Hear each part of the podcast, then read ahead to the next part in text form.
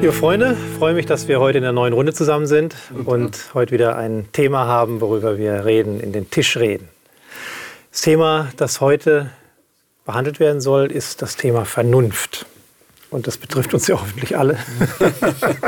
Gehen wir davon aus. Ich würde euch gerne mal ein Zitat mitgeben und dann äh, fragen, wie ihr dazu steht. Der berühmte Neutestamentler Rudolf Bultmann hat schon vor längerer Zeit so eine Aussage getroffen, die öfter mal zitiert wird, und die lautet, man kann nicht elektrisches Licht und Radioapparat benutzen, in Krankheitsfällen moderne medizinische und klinische Mittel in Anspruch nehmen und gleichzeitig an die Geister- und Wunderwelt des Neuen Testaments glauben. So Bultmann. Also im Grunde genommen sagt er, du kannst nicht vernünftig sein und die modernen Mittel der Vernunft, die Erzeugnisse der Vernunft benutzen, also technischer Fortschritt, medizinischer Fortschritt, mhm. gleichzeitig aber alles wörtlich nehmen, was da in der Bibel steht. Ja? Vor allem die Geister- und Wundergeschichten und so weiter. Ja? Passt nicht zusammen, sagt er. Was würdet ihr darauf sagen? Wie würdet ihr dazu Stellung nehmen, zu dieser Diskrepanz, die ihr hier seht? Ja, es gibt tatsächlich äh, Menschen, die auch von der Redlichkeit des Verstandes sprechen. Also sie sagen, das ist intellektuell nicht redlich, wenn ich äh, etwas annehme, was ich aber nicht verstandesmäßig intellektuell nachweisen kann, was ich empirisch nicht nachweisen kann, sondern was ich annehmen muss. Das verletzt meinen Intellekt, weil ich es nicht nachvollziehen kann. Ja, und, und da wird ja dann auch diese Diskrepanz praktisch äh, äh aufgezeigt zwischen Glaube und Wissen. Mhm. Ja, entweder ich weiß etwas oder ich glaube es. Glauben ist nicht gleich Wissen. Wobei ich glaube, dass die Bibel das anders. Ich glaube. ich denke, dass die Bibel das anders sieht. Aber dieses Spannungsfeld ist ja schon da, ist ne? da ja, zwischen, zwischen Glauben und der, der Bultmann schon mit einer, also wo ist das Argument? Hm. Er postuliert ja was. Mhm, mh. Und offensichtlich äh, in einer Zeit oder in einer gesellschaftlichen Situation, wo das für alle klar war oder wo zumindest er genug Druck aufbauen konnte, so im Sinne von, ja, also bitte, darüber müssen wir jetzt ja wohl nicht, also das mhm. geht wirklich nicht. Und also, okay, okay, ja, nee, das geht wohl wirklich nicht. Mhm aber, wo, aber macht ja keinen, er begründet es ja nicht. Also mhm. er sagt, oder, oder was ist der Grund? Zumindest ist es nicht mhm. explizit. Ja? Es gibt mhm. technischen Fortschritt und deswegen kann es keinen Gott geben. Also nein, das würde er nicht sagen. Er ist ja, er ist ja christlicher Theologe, aber er würde sagen, die Wundererzählungen der Bibel mhm. sind nicht glaubwürdig. Diese geistermythische Wunderwelt. Diese Welt. So, ne? Genau, ja, das, das meint er. Ne? Er hat meines Wissens nach in den 50er Jahren hatte diese Aussage mhm. ne? des, 19, mhm. des 20. Jahrhunderts, ja. also kurz nach dem Zweiten Weltkrieg. Ja, das ist so der wissenschaftliche Aspekt. Ähm, mhm. ja, vor, vor ein paar hundert Jahren, vor ein paar tausend Jahren haben die Leute einfach gedacht, der Tor, der sitzt da irgendwo und donnert runter und das ist die Götterwelt. Und jetzt wissen wir naturwissenschaftlich, nein, das ist nicht die Götterwelt, sondern ähm, Donner, Blitze funktionieren anders. Und das hat nichts mit Gott zu tun. Und ähm, es ist nicht so mythologisch, das Ganze. Ja. Mhm. Ähm, und jetzt sind wir so angekommen in naturwissenschaftlichen Errungenschaften. Sachen wurden herausgefunden. Und jetzt wird auf einmal so Gott abgeschafft. Also will ich mal andersrum fragen, war es denn vor ein paar tausend Jahren für die Leute äh, dann legitim, an Gott zu glauben?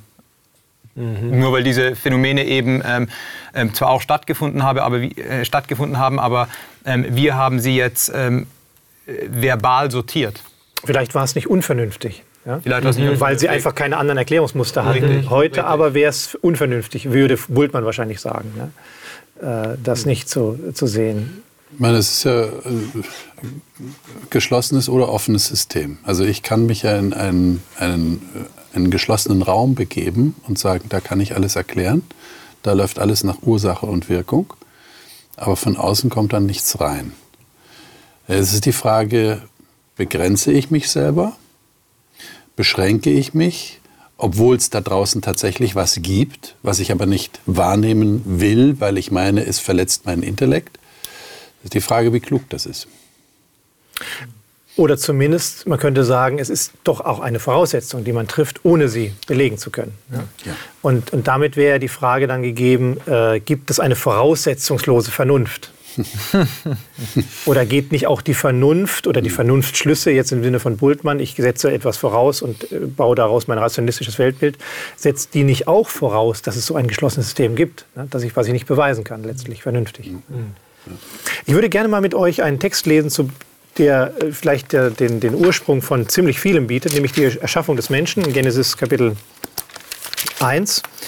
Und dort haben wir ja ähm, diese bekannte Stelle, wo Gott den Menschen macht. Und einzigartig in der Bibel hier diese Bezeichnung in Vers 27, wo es heißt, Gott schuf den Menschen als sein Bild, als Bild Gottes schuf er ihn, als Mann und Frau schuf er sie. Und ich frage mich, inwieweit ist das ähm, wie weit gibt das vielleicht schon etwas vor in Bezug auf die Vernünftigkeit des Menschen, der Mensch als Vernunftwesen? Seht ihr da Beziehungen zwischen der, der menschlichen Fähigkeit, vernünftig zu sein, eine Vernunft zu haben, und diesem, dieser Gottesbild, Ebenbildlichkeit, die hier ausgedrückt wird? Da brauche ich wieder eine Voraussetzung, nämlich die Voraussetzung, dass ich davon ausgehe, dass das stimmt, was da steht und dass es diesen Gott tatsächlich gibt, diesen Schöpfergott. Ja. Wenn ich diese Voraussetzung nicht habe, dann werde ich sagen, naja, das, äh, das ist ein Mythos. Also es, es kommt immer darauf an, welche Prämisse habe ich mhm. im Kopf, mhm. Von der ich ausgehe. Das führt dann zu gewissen Schlussfolgerungen. Aber die Bibel setzt es ja voraus. Ne? Also die, die Bibel, Bibel erklärt das, das nicht, genau. sondern setzt es als genau. Tatsache voraus. Wenn ich das voraussetze, dann würde ich sagen, ja. Also dann gehe ich davon aus, dass Gott sehr vernunftbegabt ist, wenn ich das mal so sagen darf, weil das zeigt seine Schöpfung, mhm. wie er das alles aus sich ausgedacht hat und auch in, in Szene gesetzt hat, also geschaffen hat. Und dann wäre der Mensch, wenn er nach seinem Bilde geschaffen ist, äh, ja, auch mit Vernunft begabt.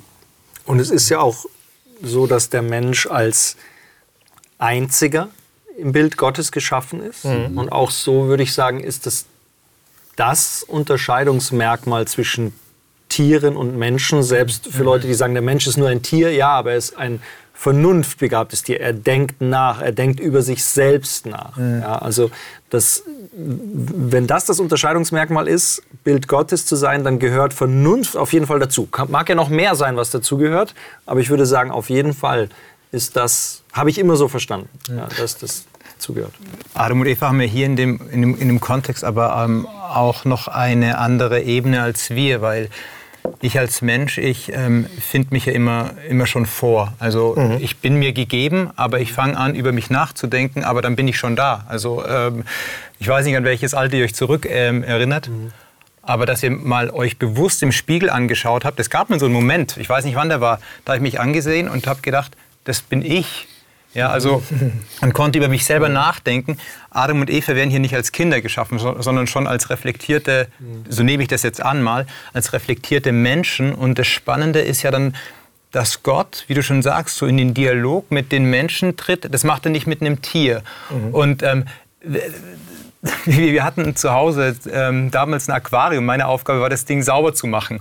Und ich habe auch gerne die Fische beobachtet. Aber ich habe nie erlebt, dass die Fische sich zusammengesetzt hätten und gedacht haben, du, warum hast du eigentlich äh, mhm. blau-weiß-grüne Schuppen und ich habe schwarz-weiße Schuppen? Ähm, lass uns mal darüber nachdenken. Oder warum äh, schwimmst mhm. du mir links rum und ich rechts rum? Ähm, können wir mal darüber reden oder so? Ja, mhm. das, das habe ich nie erlebt. Aber wir Menschen, wir sitzen ja jetzt hier gerade im Kreis mhm. und denken über Vernunft nach das ist äh, schon was, äh, finde ich, hier in der Schöpfung ähm, rauskommt, dass Gott es dem Menschen mitgibt ähm, und uns damit aber auch herausfordert, weil das ein Wachstumsprozess genauso ist. Also wie gesagt, wenn ich mich selber vorfinde, über mich beginne nachzudenken, ähm, dann ist es ein ganz schöner Kraftakt. Mhm.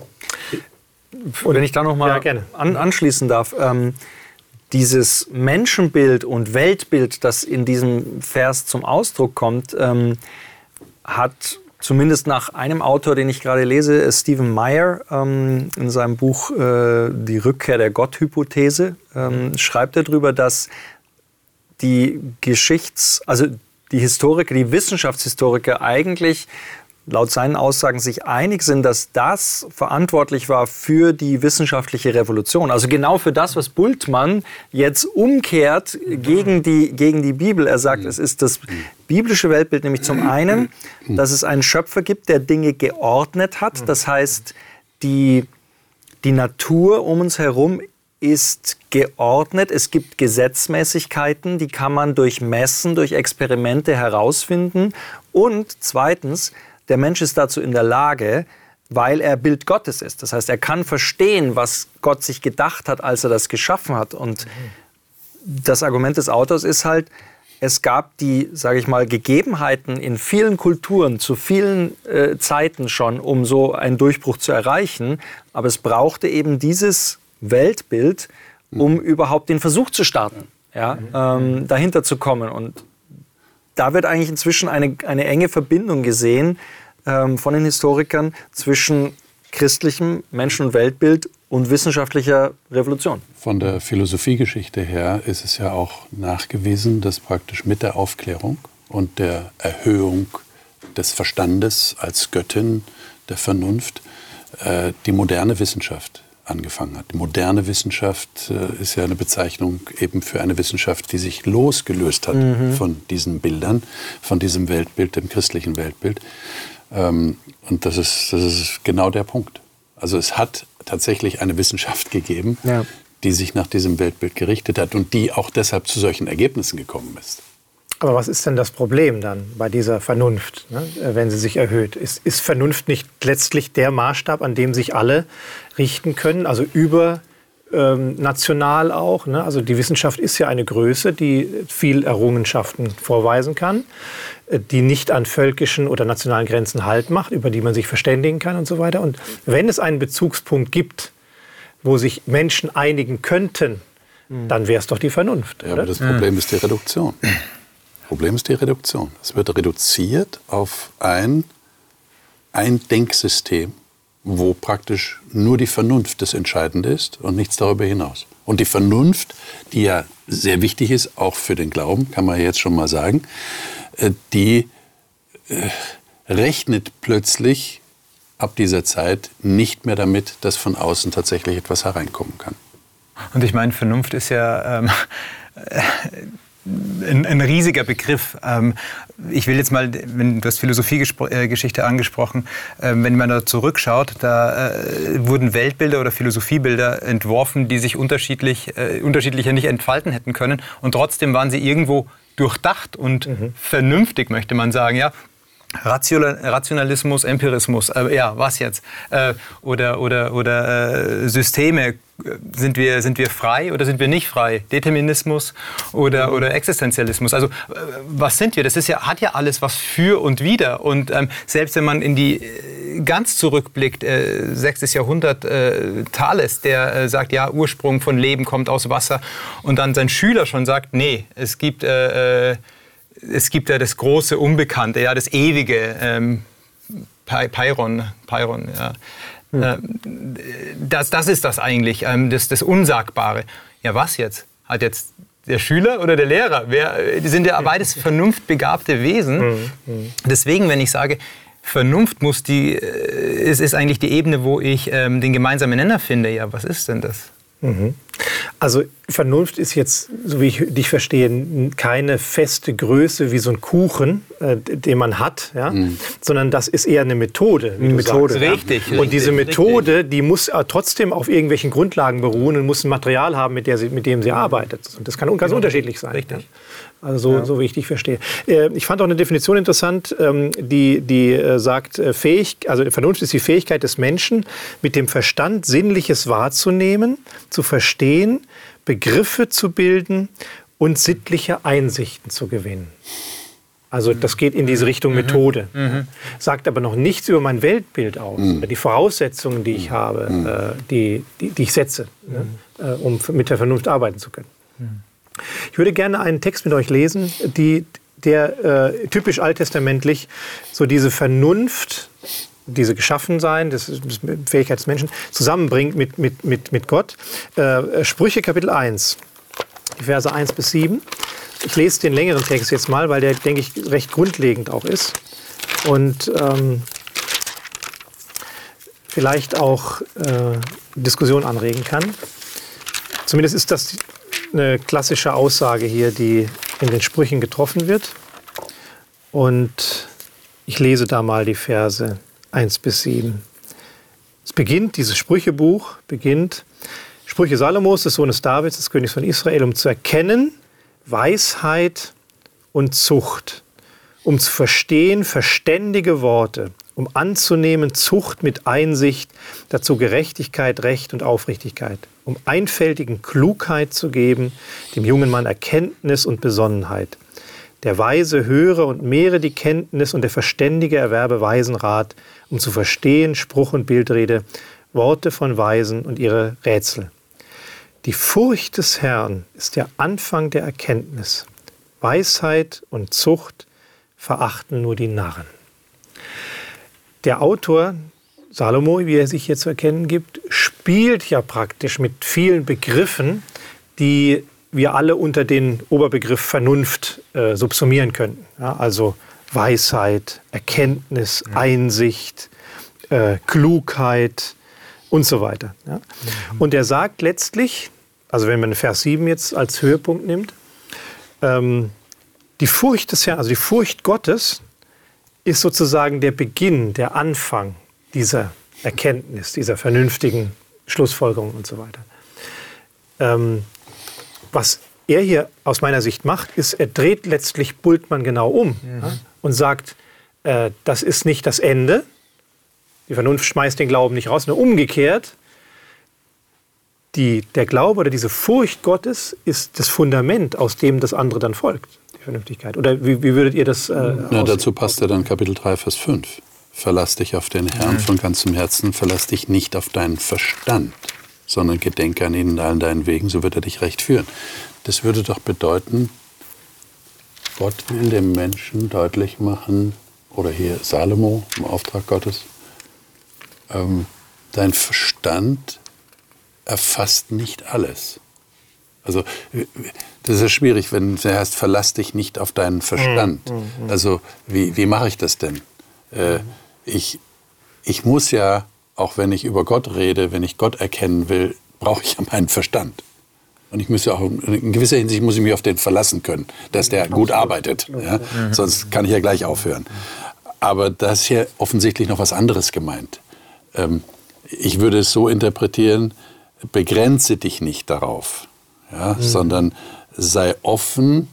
Da gibt es offensichtlich, in dem, was du jetzt gelesen hast, Vers 7, äh, eine Voraussetzung für wahre Erkenntnis, die nicht in, dein, in dir selbst begründet ist, mhm. sondern außerhalb deiner selbst. Wobei er ja auch diese Aussage trifft aus einer Position heraus. Also er äh, kommt, es ist ja ein Schluss, den er am Ende zieht, einer langen, langen Untersuchung.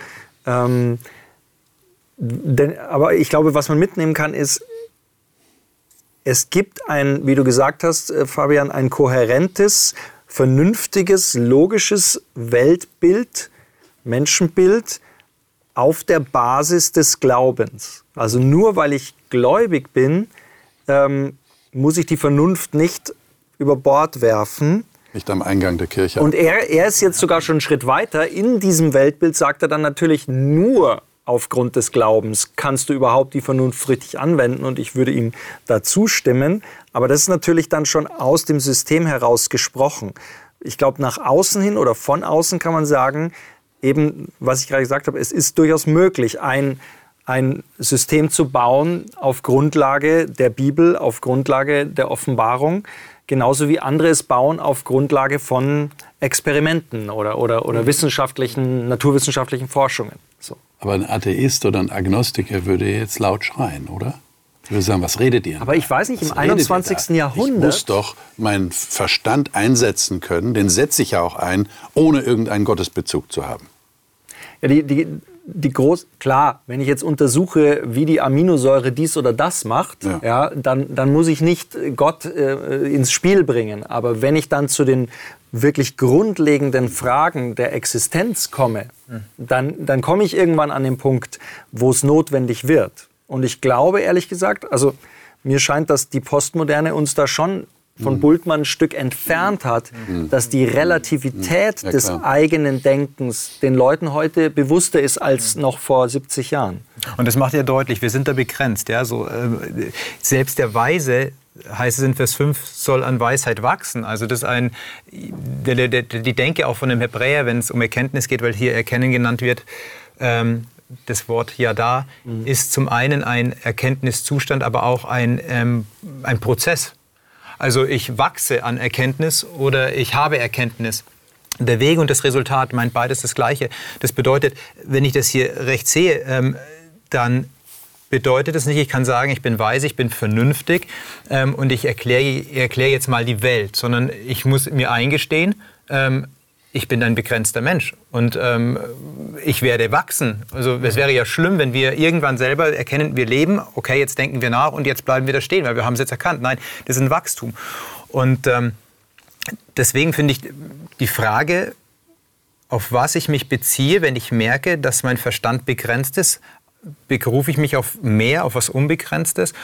Ähm, und ich glaube, dass das hier Salomo auch sagt. Und mich bringt das, ähm, wenn ich über Vernunft nachdenke, an den Punkt, wo ich merke, da, da brauche ich etwas Übergeordnetes und dieses Übergeordnete bringt mich eher zum Staunen. Ähm, wir, und das ist ein Stück uns abgekommen, weil wir denken, wir könnten Dinge, die wir jetzt erklärt haben, ähm, die haben wir erklärt. Du brauchst nicht mehr drüber staunen. Ja?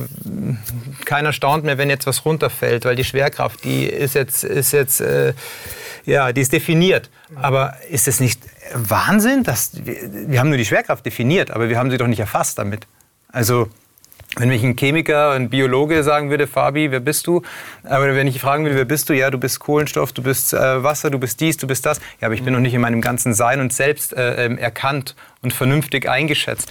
Ähm, und deswegen denke ich, da gibt es immer so viel mehr. Und äh, Vernunft ist begrenzt und unsere Worte sind begrenzt. Also es muss eine übergeordnete Kategorie geben. Mhm. Also diese, gegen diese Reduktion, von der du vorhin gesprochen hast. Mein Eindruck ist, dass diese Reduktion halt inzwischen auch Glaube geworden ist, gerade bei der breiten Masse, dass man sich nicht bewusst ist, dass es da Voraussetzungen gibt und dass es auch Alternativen gibt. Also wenn, wenn du jetzt von Gravitation sprichst, dann sagen wir ja, ist ja alles klar, aber momentan sind wir mit der Theorie von Einstein unterwegs. Aber vorher, was Newton gemacht hat, war auch allen klar, war aber offensichtlich die falsche Erklärung, hat auch nicht ganz funktioniert. Jetzt haben wir was, okay, das versteht zwar keiner mehr, vierdimensionaler Raum, der sich krümmt, ja, aber wir haben, aber es geht rechnerisch gut aus, zwingt uns aber dann dazu, weil die Galaxien nicht auseinanderfliegen, obwohl sie sich so schnell drehen, dass wir dunkle Materie postulieren müssen und dass wir in unserem wissenschaftlichen Weltbild, wenn man dunkle Materie und dunkle Energie zusammennimmt, 96 Prozent von allem, was existiert, haben wir keine Ahnung, ist dunkel. Haben wir noch nie gemessen, haben wir noch nie gesehen, haben wir nicht nachgewiesen. Das heißt, unser super wissenschaftliches Weltbild ist ja auch wissenschaftlich im Sinne davon, dass es klar. eben eine Theorie ist, die sich weiter verbessert. Aber ich glaube, der gemeine, äh, äh, wie auch immer, Gravitationsnutzer ist sich dessen nicht bewusst, dass unsere Erklärung eine Variable drin hat, von, die, die wir nicht kennen und die 96 Prozent von allem ausmacht. So, ja. Und deswegen, Naturwissenschaften definieren dir etwas oder sagen dir etwas. Wissenschaften generell finden Worte, beschreiben etwas, aber haben nicht die Aufgabe, jetzt einen Sinn zu stiften oder was darüber hinausgeht.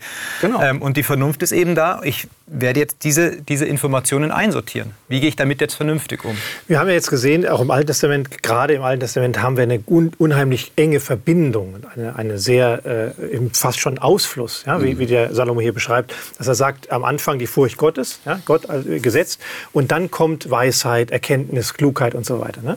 Und ähm, das, das steht nicht im Widerspruch zusammen, sondern es, es ist ein, ein harmonisches Miteinander, wo das eine aus dem anderen folgt. Ne? Wie seht ihr dagegen, im Neuen Testament gibt es ja andere Aussagen, die dem möglicherweise zu widersprechen scheinen. Ja, der Paulus in, in 1. Korinther äh, scheint ja doch eine sehr kritische äh, ähm, Sichtweise auf diese vernünftige Einsicht des Menschen zu, zu legen. Ja. Äh, wie passt das für euch zusammen? Also 1. Korinther Kapitel 2 ähm, lese ich mal äh, Vers 14 da bringt der Paulus den Gegenbegriff zur Vernunft, nämlich die Torheit oder die Unvernünftigkeit, könnte man sagen. Ja. 2. Korinther, äh, 1. Korinther Kapitel äh, 2, Vers 14, da sagt der Paulus, ein natürlicher Mensch aber nimmt nicht an, was des Geistes Gottes ist. Denn es ist ihm eine Torheit. Und er kann es nicht erkennen, weil es geistlich beurteilt wird. Mit anderen Worten, der Paulus sagt, also Vernunft kann gar nicht Gottes Wirklichkeiten erkennen. Das, für den ist es Blödsinn. Ja. Ja. Ähm, auf der anderen Seite sagt der Salomo, ja Moment, das eine ist die Voraussetzung fürs andere. Ne? Und der Paulus bringt das hier in Gegensatz.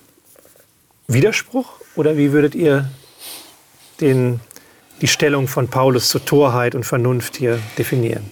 Also ich interpretiere das so, dass es offenbar einen, einen Initiierungsprozess geben muss, damit die Vernunft sich nicht auf sich selbst reduziert.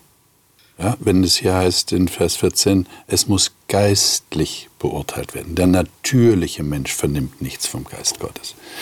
Also der normale, der normal vernunftbegabte Mensch ist scheinbar auch durch die Entwicklung seit dem Sündenfall so stark in der Gefahr, sich zu reduzieren, dass er einen Anstoß von außen braucht, in diesem Fall durch den Geist Gottes, um weitere Dimensionen oder die Dimension Gottes überhaupt wahrzunehmen. Und das ist dann die wahre Weisheit. Das bedeutet, dass die Vernunft letztlich bei Paulus sehr, sehr eingeschränkt ist, was die gewisse Erkenntnisfortschritte äh, genau. angeht, sozusagen. Ja. Und ich meine, er sagt ja im Kapitel 1, mhm. äh, sagt er ja, äh, das Wort vom Kreuz ist eine Torheit, Vers 18, ja, die verloren werden.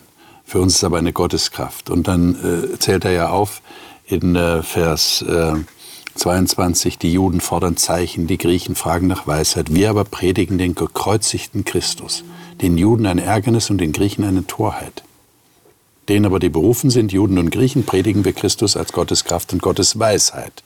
Und dann kommt Vers 25, denn die Torheit Gottes ist weiser als die Menschen sind und die Schwachheit Gottes ist stärker als die Menschen sind. Das heißt, hier ist ja etwas völlig auf den Kopf mhm. gestellt. Mhm. Jetzt wird plötzlich die Weisheit Gottes als Torheit bezeichnet. Und wir müssen praktisch mit unserer Vernunft, so verstehe ich das, die Torheit Gottes annehmen und kommen dadurch zur wahren Weisheit. Das muss man erstmal verstehen. Das eben, muss man erstmal verinnerlichen. Ja, das ist ja doch ein anderer Schwerpunkt als der, als der Salomo im Alten Testament. Absolut, ja. Und sicherlich auch fundamental äh, äh, philosophische Aussagen, aber natürlich in erster Linie auch theologisch. Es geht um das Wort vom Kreuz. Und das ist ja den, den Griechen eine Torheit, den Juden ein Ärgernis, sagt an anderer Stelle. Das heißt, das hat sich niemand ausdenken können, was Gott hier gemacht hat, um die Menschen doch noch zu erretten dass, dass die ganzen Schriftgelehrten, die Weisen, die Verständigen, wo sind sie? Wo haben die das äh, gewusst, vorhergesagt? Im Gegenteil, sie haben es abgelehnt. Es war ihnen zu lächerlich, zu, zu einfach, zu banal. Ähm, und da sieht man eben, wie, wie Gott arbeitet und dass es ihm, ja, dass, dass er in anderen Kategorien unterwegs ist an der Stelle. Aber könnte man da jetzt nicht den Vorwurf formulieren und sagen, ja, Christentum ist nur für Dumme? Der Paulus sagt es ja auch, ja, für die Torheit und, und für die, die halt die Vernunft äh, abgeben an der Kirchentür oder sowas. Ja? Ja, aber die Verse, die du zitiert hast, äh, oder den Vers, den du zitiert hast von ähm, Kapitel 2, da sind ja noch ein paar Verse vorher und da äh, merkt man schon so ein Gefälle oder zwei unterschiedliche Dinge, von denen gesprochen wird, nämlich ab Vers 11, denn welcher Mensch weiß, was im Mensch ist, als allein der Geist des Menschen, der in ihm ist. Und so weiß auch niemand, was in Gott ist, so allein der Geist Gottes. Wir haben nicht empfangen den Geist der Welt, sondern den Geist aus Gott. Also wieder so, wieder so die Gegenüberstellung, mhm. ähm, dass wir wissen können, was uns von Gott geschenkt ist. Also jetzt spricht er auf einmal über, wir können da was wissen.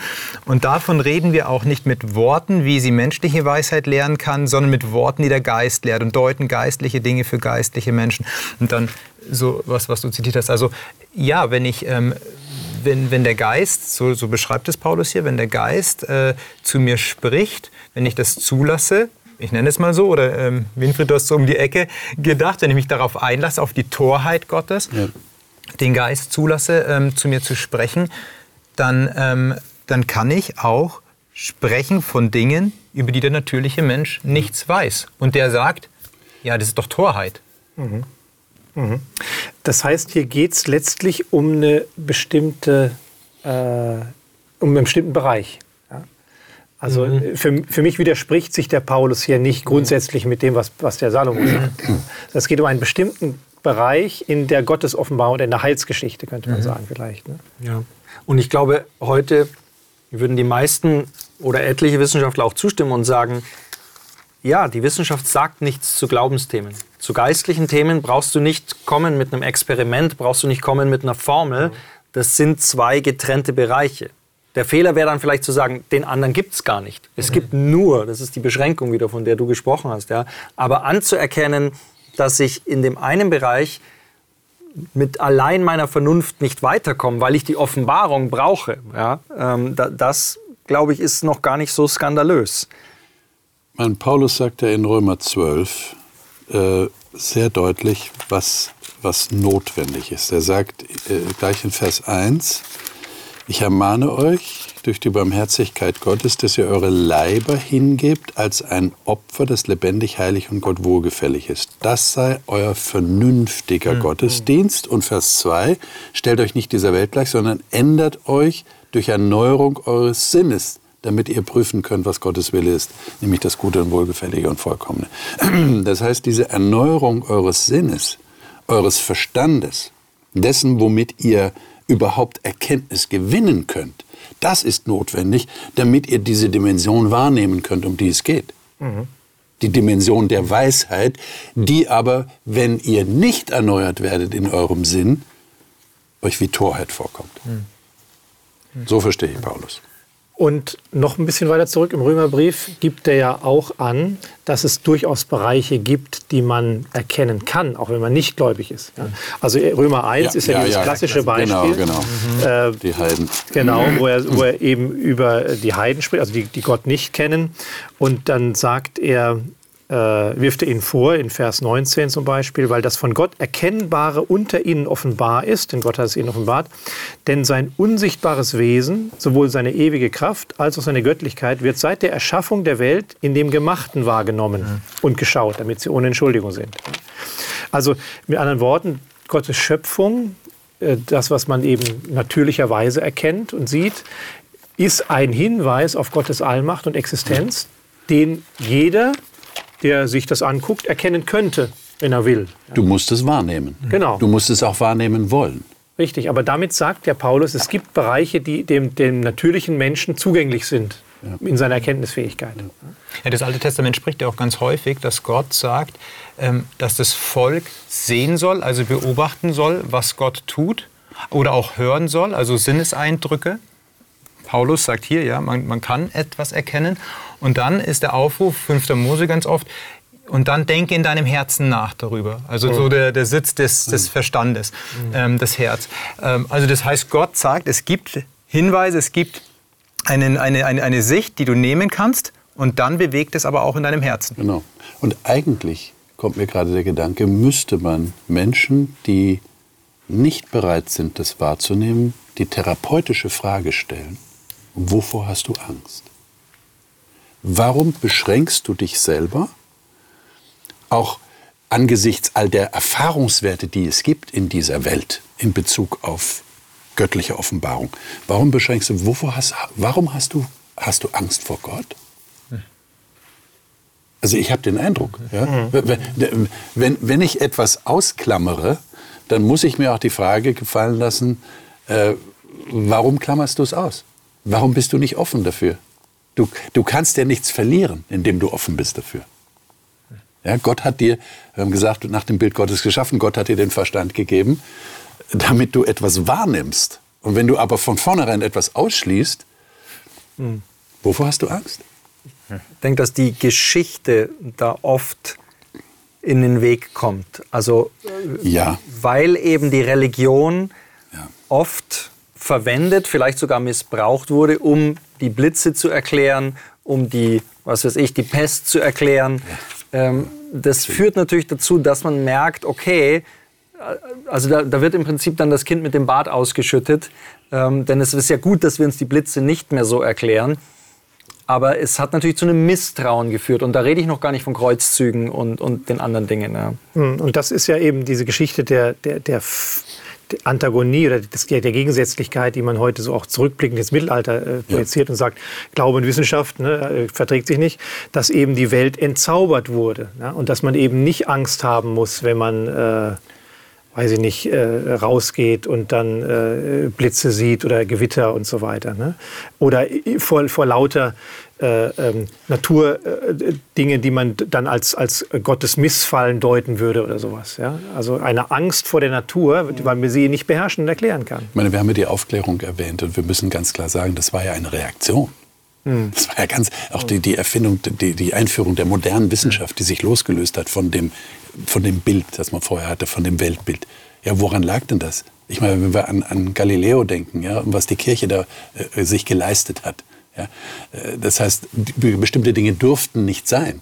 Und dann hat aber der Verstand der Menschen sich durchgesetzt, aber mit dem Problem, dann ihn gleich zu begrenzen und zu reduzieren, nur darauf. Aber wahrscheinlich war die Enttäuschung so groß über das, was die Kirche da angestellt hat und, und wie sie alles eingeengt hat auf bestimmte mystische Dinge, dass man nicht mehr bereit war, äh, offen genug zu sein für, für das, was eigentlich von Gott kommt.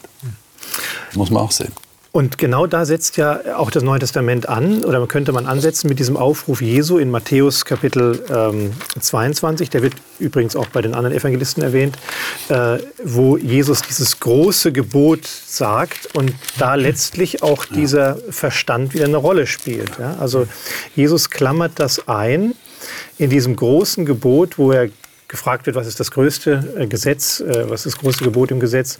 Und in Matthäus 22, Vers 37 äh, mit den entsprechenden Parallelstellen sagt er, du sollst den Herrn, deinen Gott, lieben mit deinem ganzen Herzen, deiner ganzen Seele und mit deinem ganzen Verstand. Luther also, hat dann Gemüt draus Gemüt, gemacht. genau, ja, ja. Also Elberfelder, ist dann mehr so im Rahmen. Ne? Aber das Denkvermögen denken. ist gemeint. Ja, genau. Das ist klar. Genau. Und Jesus, es wird auch von Markus und Lukas äh, wiederholt, ne? diese, diese Aufforderung, dieses erste Gebot, das größte. Und Jesus setzt hier ganz deutlich den Punkt und sagt, mit deinem ganzen Verstand, also ungeteilt. Ne? Hm. Das ist ähm, ganzheitlich. Und wie macht, Ganzheitliches Menschenbild. Wie macht man das, dass eben jetzt hier Gott auch mit dem Verstand ähm, geliebt wird sozusagen. Mhm. Mhm. Was wäre denn eine... Wie lebe ich denn mit dem Verstand? Ja, oder wie, was wäre eine, ähm, was wäre eine, eine, eine Ganzheitlichkeit im christlichen Sinne? Vernunft und Glauben angemessen zusammenzubringen. Ich glaube, dass es eben beinhaltet, sich auch den, den Fragen nicht zu verschließen. Also ich kann mich ja bei jeder Kleinigkeit immer rausreden, ja, das ist halt Torheit für dich. Ja. Das verstehst du nicht, das musst du geistlich interpretieren. Ja, und, und reduziere den Glauben dann auf, auf ein schönes, unangreifbares, sicheres Gefühl, ähm, das ich in mir drin habe und das ich mit Gleichgesinnten teilen kann. Und das Aber, mir keiner nehmen kann, weil es ist ja ein Gefühl. Genau, es ist, es ist isoliert. Gibt es kein Argument dagegen? Kann man nicht erklären, muss man auch nicht erklären, kann auch niemand widerlegen. So, ja, sondern, also ich versuche jetzt die, die Liebe mit dem Verstand hieße für mich schon, mich zu fragen, naja, ähm, aber kann ich, was kann ich denn über Gott begreifen und was kann ich über die Welt begreifen und über die Zusammenhänge? Ja? Wo sehe ich denn Gott in seiner Schöpfung, wenn wir Römer gerade gelesen haben? Und das, das passiert ja auch, dass Wissenschaftler, die ja. gar nichts mit Gott am Hut haben, aufgrund ihrer naturwissenschaftlichen Forschungen irgendwann zu dem Punkt kommen, werden jetzt nicht unbedingt Christen, aber dass sie sagen, ja, ein theistisches Weltbild, gerade zum Beispiel die Leute, die den Urknall erforscht haben, als diese. Theorie aufkam, dass die Feineinstellungen, die nötig sein müssen, damit es überhaupt ein Universum gibt, da waren etliche dabei, die gesagt haben, ja, also eigentlich am wahrscheinlichsten ist, dass es da einen Gott dahinter gibt. Ja. Es ist eine unheilvolle Dichotomie, eine unheilvolle Trennung von, von Glaube und Verstand. Und ich habe hab den Eindruck, dieses hellenistische Gedankengut hat uns da gebracht. Das Hebräisch ist ganz anders. Hebräisch ist sehr ganzheitlich. Der ganze Mensch ist gefragt. Und der ganze Mensch erkennt Gott. So wie wir eigentlich, wenn wir ganz ehrlich zu uns selber sind, auch Beziehungen gerne erleben wollen. Mhm. Wir wollen nicht nur, wenn wir ganz ehrlich sind, wir wollen nicht nur Beziehungen auf der Gefühlsebene haben. Wir wollen, dass auch unser Verstand damit äh, involviert ist. Und wir tatsächlich auch ein Gegenüber haben in der Menschen, mit dem wir eine Beziehung haben. Aber bei Gott machen wir dann plötzlich, sagen, naja, du musst einfach glauben und das Denken, das musst du irgendwo an der Eingangstür abgeben. Diese, diese Trennung ist ganz unheilvoll. Ja, glaube, die Bibel sieht das so nicht. Ich glaube einfach nur als schönes Gefühl dann, ähm, oder die Liebe zu Gott als schönes Gefühl ja. abzutun. Ja. Ähm, das ist doch äh, spannend zu sehen. Ähm, die Tiefe an Beziehungen nimmt erst zu, wenn ich ähm, wenn ich mich mit dem anderen auseinandersetze, Fragen stelle an den anderen, der andere sich mir auch dann ähm, offenbart und das Ähnliche dann auch bei Gott. Also wenn ich mich mit Mathematik oder mit Physik oder was auch immer beschäftige, dann sehe ich ja, das ist alles so geordnet. Wir waren ganz am Anfang bei der Schöpfung, ähm, alles ist so geordnet, es hat feste Bahnen und ähm, wenn du mit Wissenschaftlern, Naturwissenschaftlern sprichst, die sprechen über die Schönheit ähm, mhm. von Gleichungen, ja, äh, Fibonacci-Folge und so weiter, solche Sachen. Äh, das ist ja, äh, warum ist das so schön? Ja, mhm. also ein äh, Mathematiker würde das so sagen. Ähm, und da sehe ich, ja gut, ähm, da geht es Gott, glaube ich, auch noch Darum nicht einfach nur zu sagen, ja, ich spreche deine Gefühle an, du, ich liebe dich und du liebst mich, alles gut, so, sondern ich möchte auch zu deinem Verstand sprechen. Oder wie es der Hebräer sagt, und deswegen finde ich das so toll. Das Alte Testament sagt nicht, ja, hier ist der Verstand und hier ist das Gefühl, sondern Lev, das Herz, mhm. da findet alles statt. Also die Erkenntnis Gottes kann nur im Herzen stattfinden. Mhm. Und da ist dieser Sitz von all dem, ja, von deinen Gefühlen, aber auch von, von deinen Emotionen, aber auch von, einer, ähm, von einem Reflektieren, von Vernunft, Verstand. Mhm. Ähm, für mich ein starkes Bild, was genau hier Jesus dann sagt. Ja, wenn du, wenn du mich liebst, dann bitte ganz. Und es wäre ja auch für Gott leichter, äh, wenn er sagen würde, lieb mich mal einfach nur ein bisschen auf der Gefühlsebene, weil wenn wir dann ins Argumentieren kommen, dann, dann habe ich nicht so gute Argumente. Ähm, lass mir das lieber hier ähm, so nett, ich, es hört auf zu regnen, äh, wenn du mich bittest. Und dann ist alles schon. Nein, Gott sagt, das soll mit Verstand äh, funktionieren, weil er sich damit auch überprüfbar macht. Mhm. Ja, ja. Und ich würde gern trotzdem noch mal äh, einen Aspekt aufgreifen, äh, der äh, dieses Verhältnis von Vernunft, Verstand und, und Glauben noch mal beleuchtet. Es gibt ja auch in der Theologie unterschiedliche Systeme, wie man das zusammenbringt. Mhm. Äh, manche sagen ja, ähm, der Sündenfall betrifft uns zwar als Menschen, ja, aber der Verstand oder die Vernunft ist davon ja ausgenommen. Denn damit mhm. ist ja ein Erkenntnisorgan, äh, also ein, ein, ein äh, Vernunftverstand ist ja nicht sündhaft an sich. Mhm. Ja? Damit wäre es möglich, vernünftig oder über die Vernunft Zugänge zu haben, die als sündiger Mensch oder die, die, die dem, dem Sünden verhafteten Menschen nicht möglich sind. Wie würdet ihr das sehen? Ist die, der Mensch eben als Ganzer und auch die Vernunft damit sündig unter dem Fluch der Sünde nach dem Sündenfall? Oder ist das, gibt es eben die Möglichkeit, dass der Mensch sich über die Sündhaftigkeit transzendiert aufgrund seiner Vernunft und der Fähigkeit, die eben ja nicht nach Aussagen von manchen gefallen ist? Ich sehe das als Einheit. Also ich glaube, jeder von uns erlebt ja auch, dass unsere geistigen Fähigkeiten mit unserer körperlichen Verfassung zusammenhängen, wenn wir müde sind oder wenn wir irgendwelche Medikamente nehmen, wenn wir krank sind. Ja, also dass die Sünde nur einen Teil des Menschen erfasst, aber einen den anderen ausspart, das passt irgendwie nicht für mich zum, zum Menschenbild der, der Bibel, äh, wo, wo die Sachen zusammengehören. Ich glaube, dass man das differenziert sehen muss. Natürlich ist das Bild Gottes in uns nicht völlig zerstört worden durch die Sünde. Es ist immer noch mhm. erkennbar, ja.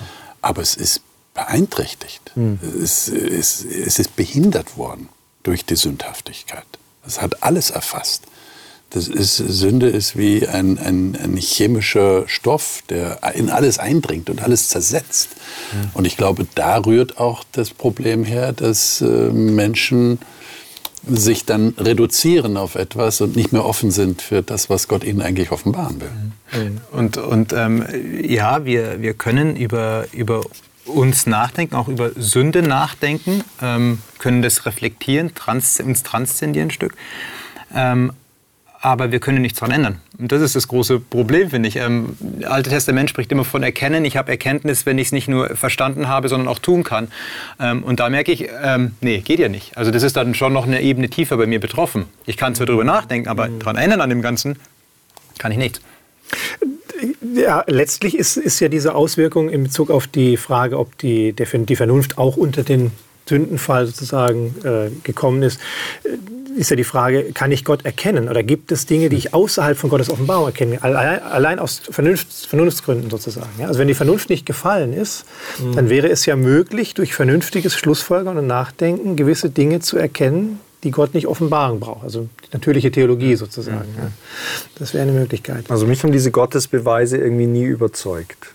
Also das wäre jetzt so allein mit logischen Grundsätzen, mhm. A ist ungleich nicht A, ähm, äh, komme ich dann dahin und sage, es gibt einen Gott. Also ich glaube, dass es Hinweise gibt, ja, das ist für mich aber eine andere Ebene. Mhm. Ähm, so und da, da, dass, ich, dass ich Gründe finden kann für meinen Glauben, auf jeden Fall. Ja, aber das, das ist äh, genau alles ganz abstrakt. Natürlich ist da was bewahrt worden, mit dem ich tatsächlich Gott erkennen kann. Ja, ja. ja. Natürlich. Aber ich meine, beim Körper ist es ja auch so unser menschlicher Körper degeneriert. Aber trotzdem funktioniert er noch so, dass wir leben können auf dieser Erde und dass auch unser Verstand in diesem Körper äh, funktioniert und wir Gott erkennen können. Also ich würde sagen, das muss man differenziert sehen. Ja, auch die ganze Schöpfung, also ähm, die offenbart ja auch Gott. Also wie Paulus sagt, wir können anhand der Schöpfung Gott sehen. Aber jetzt sitzen wir in Afrika schon uns einen schönen Sonnenuntergang an und sagen, herrlich, und dann frisst aber der Löwe das Zebra. Dann sagen wir, naja, doch nicht so toll. Ja? Aber äh, wir merken auf der einen Seite, ja, es gibt Dinge, aber es ist trotzdem äh, degeneriert. Und ich finde ja, es würde, mir, es würde mir zu wenig sein, wenn ich nur von außen erkennen würde, es könnte da irgendwas geben, was übergeordnet ist. Es könnte da irgendwie so eine Vermutung sein, ja, das könnte jemand gemacht haben. Ähm, es wird noch mal stärker, wenn ich dann in mich hineinblicke und sehe, oh, da gibt es ja ähm, eine, ein, ein, ein, Puzzleteil, das dem gegenübersteht. Mhm. Nämlich, äh, äh da gibt es eine Sehnsucht in mir. Da gibt es etwas, auf was ich angelegt bin und das begegnet mir von außen. Ähm, Rationalismus, Empirismus kann man fast sagen, berührt sich Kant, ja, ähm, trifft sich da irgendwo. Also es gibt von außen etwas, was ich wahrnehme und auf der anderen Seite eine, ähm, ein inneres Denken, ein, ein, ein inneres äh, Verstehen. Und da muss ich sagen, da äh, merke ich schon, da muss, da muss es mehr sein. Ähm, und ich werde auf den Schöpfer zurückgewiesen, beziehungsweise ähm, es ist nicht alles verschütt gegangen in der Schöpfung. Mhm, mh. Äh, ich finde es sehr interessant. Du hast ja vorhin den, den, Blick aufs Griechentum gewagt zu sagen, ja, und die Abstraktion der Ideen. Äh, ich, glaube, es könnte vielleicht sein, dass der Grund dafür darin liegt, dass wir auch von der Vernunft so eine abstrakte Idee haben. Mhm. Mhm. Und dass Vernunft für uns so etwas platonisch-griechisches ist. Mhm. Es ist eine Entität, mhm. die ist außerhalb von uns und die gibt es dann so, ne? also als, als, letzte Idee. Ne? Ja. Aber das ist ja nicht der biblische äh, Befund, sondern der biblische Befund ordnet die Vernunft ein, wie wir gerade gesehen haben, ganzheitlich in eine Funktionalität des menschlichen Organismus, Körper, äh, Funktion des Kopfes oder des Herzens in dem Fall und so weiter, neben Gefühlen und anderen auch. Ne? Und äh, wenn das so ist und es keine abstrakte Vernunft gibt, dann ist die Vernunft eingeordnet in den ja. ganzen Menschsein, der eben aufgrund seiner Sündhaftigkeit. Und die Realität bestätigt uns das doch auch, wenn wir ganz ehrlich sind. Also wenn wir uns selber reflektieren, dann merken wir doch, es, ist, es, gibt nicht die Vernunft da als, als selbstständiges Ding, sondern das hat mit unserer Seele zu tun, mit unserem Empfinden. Das kann man nicht trennen. Es geht nicht. Und dann vielleicht noch als letzten Aspekt in unserem Gespräch heute nochmal zurück auf den Text, den du genannt hast von Römer 12. Ja. Der Paulus spricht da von einer Erneuerung. Und äh, da würde ich gerne noch mit euch drüber sprechen, wie, äh, wie das aussehen kann, wie das funktioniert. Er spricht hier vom Sinn, ja? äh, der Sinn als, als Verstand, als ja, Vernunft. Ja, ne? In Römer äh, 12, Vers 2, wo, es, wo der Paulus nochmal den Römern mitgibt und sagt, hier seid nicht gleichförmig dieser Welt, sondern werdet verwandelt durch die Erneuerung eures Sinnes.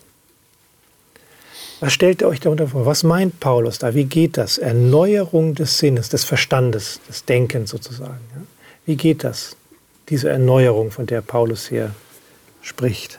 Also es hat doch, hat doch auch mit dem Thema der Umkehr zu tun, von der die Bibel ja spricht. Buße. Äh, das heißt, eine, Metamorphose, eine Veränderung findet statt. Die Blickrichtung, die Denkrichtung wird anders gepolt.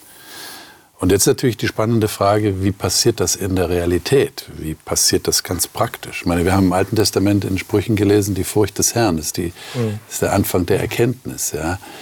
Ähm, das ist so, ja, wer war zuerst da, die Henne oder das Ei? Mhm. Ja? Es ist sehr schwierig, das so nacheinander Punkt 1 bis 5 darzustellen. Aber es muss ja irgendwo mal ein, ein Initialfunken gegeben haben, äh, Gott als Realität in mein Leben äh, zumindest als Möglichkeit einzurechnen. Und dann scheint etwas in Bewegung gesetzt zu werden, wenn ich mich dem öffne.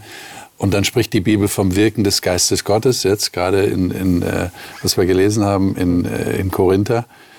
Also das, das, ist ein Prozess, der in Gang gesetzt wird. Und das kann ich das nicht beschreiben. Und der auch nicht aufhört, so wie ich es verstehe. Ja? Weil, also ich nehme an, dass diese Leute der, der römischen Gemeinde, der Paulus hier schreibt, dass die das schon gemacht haben. Also dass sie diesen hm. Bekehrungsprozess oder diesen Hinwendungsprozess schon äh, an Gott schon vorgenommen haben. Ja. Und trotzdem sagt er, erneuert euren Sinn. Ja? Also es ist, es ist was, was nicht aufhört, sozusagen. Es sollte also uns demütig machen, oder? Ich meine, wenn mir jemand sagt, äh, du musst dann neu werden, dann sage ich, hm, wie kommst du jetzt auf die Idee? Ich meine, bin ich so schlecht? Bin ich so veraltet, dass ich jetzt neu werden muss? Aber die Bibel sieht das scheinbar sehr klar. Also Und das geht nicht anders. Dann ist es ja wieder, wie du vorhin erwähnt hast, ist es ja wieder ganz praktisch. Also das Christentum nicht nur als Gefühlsreligion, sondern mhm. vernünftiger Gottesdienst, von dem er ja hier spricht im Vers vorher, ja, ja, hat auch was zu tun mit meinem Verstand, mit meinem Denken. Ja das erneuert werden muss und soll. Also letztlich der Aufruf hier, der sagt, als Christ bin ich immer aufgefordert, mein vernünftiger Gottesdienst ist Teil dessen oder soll Teil dessen sein, was mit meinem Verstand passiert, mit meinem mhm. Denken, mit dem, was ich, äh, wie ich die Welt sehe und so. Und ich denke, das ist ein wichtiger Punkt, den wir hier auch aus dem Neuen Testament nehmen können, dass das Neue Testament eben nicht zwar vernunftkritisch, aber nicht vernunftfeindlich ist, mhm. sondern die Vernunft einbindet und sagt, sie ist zwar gefallen, kann und muss aber durch Gott immer wieder erneuert werden und, und ähm, in einem Prozess des, des Wandels stehen. Und ich muss auch sagen, ich bin dankbar dafür, dass ich Menschen kenne oder von ihnen gehört, erfahren habe, die das bestätigen. Die klügsten Menschen, die nicht sagen, der Glaube ich bin, ich bin in meinem Verstand vergewaltigt worden oder ich habe ihn wegsezieren müssen, äh, damit ich glauben kann. Sondern die das miteinander verbinden in einer ganzheitlichen Form, die, das bestätigt das. Vielen Dank, vielen Dank. Das denke war ein äh, sehr ganzheitlicher Ansatz, den wir heute ja, ganz, ganz, ganz, ganz